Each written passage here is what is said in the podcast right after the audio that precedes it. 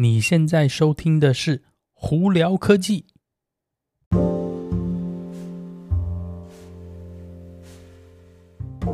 嗨，各位观众朋友们，大家好，我是胡老板，欢迎来到今天的胡聊科技。今天有哪些新闻要在这里跟大家分享呢？呃，首先从科技新闻方面，有有一些。比较不好的新闻就是这几天呢，有一些大公司开始裁员了，对，就跟去年的状况其实有点类似啦。那这里目前我们有收集到有三大公司开始裁员了。首先第一个是 Block，他们大概要裁一千多个人。PayPal 那边呢，去年他们其实已经裁过员了，今年还要再继续裁员哦。他们继续要裁员的数字呢，目前呃公布出来是两千五百人。那再来呢，另一方面就是 Microsoft 对微软哦。那微软这个部分呢，他们要裁员的部分呢，是在针对 Xbox 以及 Activision Blizzard 这里。那 Activision Blizzard 呢，呃，之前呢，其实微软是把它买下来了，变成它的子公司其中一部分。那可能是因为这几年呢，游戏销售相对来说都比较差的关系。Xbox 的部分还有 Activision 的部分呢，都会有一些裁员的动作开始哦。那微软这边是说，大概会有一千九百个人会受到影响哦。其实这个我也只能说，这有些时候呢，公司裁员也是没有办法的事情，所以呢，也希望这些员工们赶快找到新的工作哦。那你别说科技公司会裁员，哎。汽车公司也会裁员哦。最近最大的汽车公司开始裁员的是谁呢？是 Polestar。而 Polestar 他们大概要裁百分之十五哦，也就是相对大概四百五十个人哦。他们的说法是，电动车的需求呢，现在开始有点缓慢。那他们在国际间呢，他们 Polestar 这个品牌呢，去年的销售量并没有达到预期。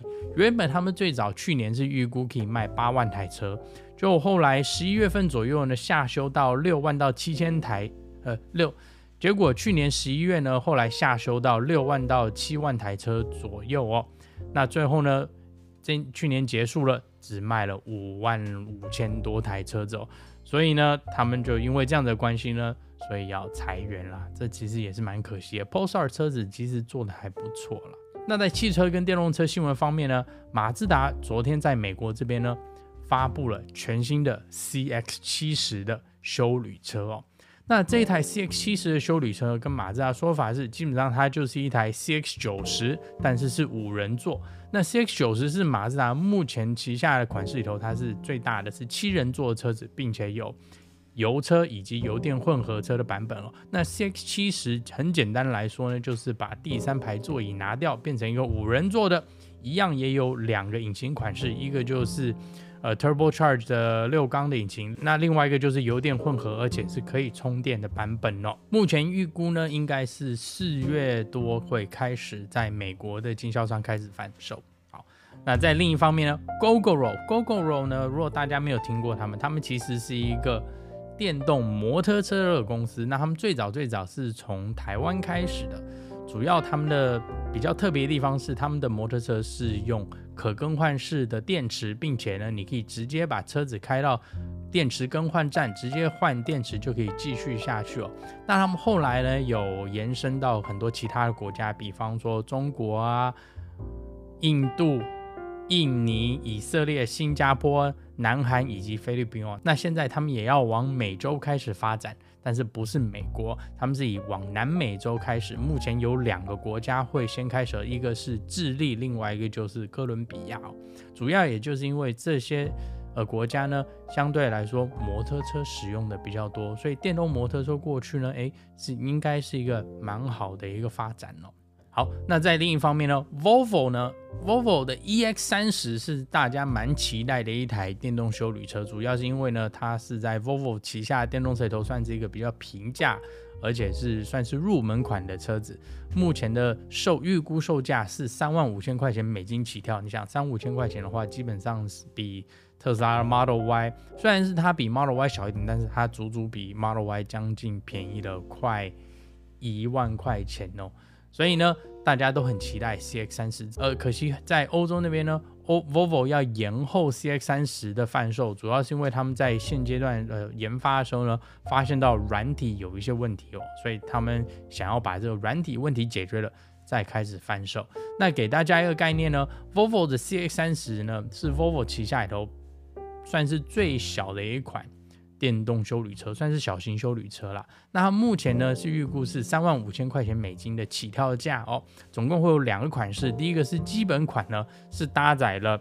六十九 k 瓦小时的电池，马力呢可以高达两百五十八匹马力，续航力呢以美国的 EPA 数据的话是两百七十五英里哦，换算成公里的话在四百四十公里左右。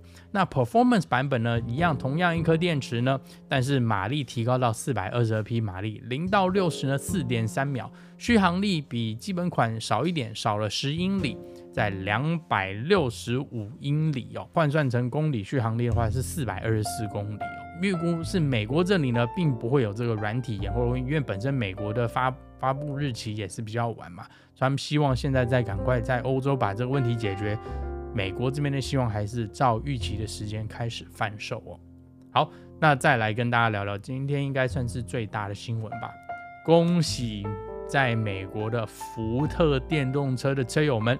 从今天开始就可以使用特斯拉的超充站了。对，从今天开始呢，全部的福特车子，你只要经过转接头，就可以在特斯拉的超充站充电哦。我觉得这一个新闻呢，对福特的车友们一定是一大福音，因为大家都知道，特斯拉超充站以现阶段基本上在全球上来讲，特斯拉超充站呢是。最完善的，那尤其在美国，特斯拉的超充站真的又多又完善，而且呢，相对来说，它在的地点呢都比较方便，而且它每一个超充站的充电桩的数量也比较多，所以呢，福特的车友们现在可以开始使用这个特斯拉超充站了，真的是对他们来说应该是非常棒的一个新闻了。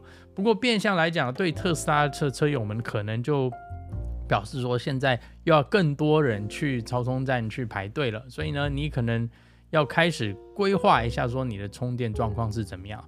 大家不要忘记哦，再下来会有越来越多的品牌都可以使用特斯拉的超充站，主要是因为在美国这边呢，大家绝大部分的呃汽车品牌呢已经确认了会改到 NACS 接头了，并且也有跟特斯拉。签超充站使用的合约哦，呃，再再下来了，我们就要开始观察，看说特斯拉超充站会不会因为这样子而水泄不通大塞车。好了，那今天就跟大家分享到这里。大家如果有什么问题的话，看 YouTube 的朋友们可以在下面留言告诉我；听 Podcast 的朋友们可以经过 Spotify、IG 或 Facebook 发简讯给我，我都会看到哦。那今天就到这里，我是胡老板，我们下次见喽，拜拜。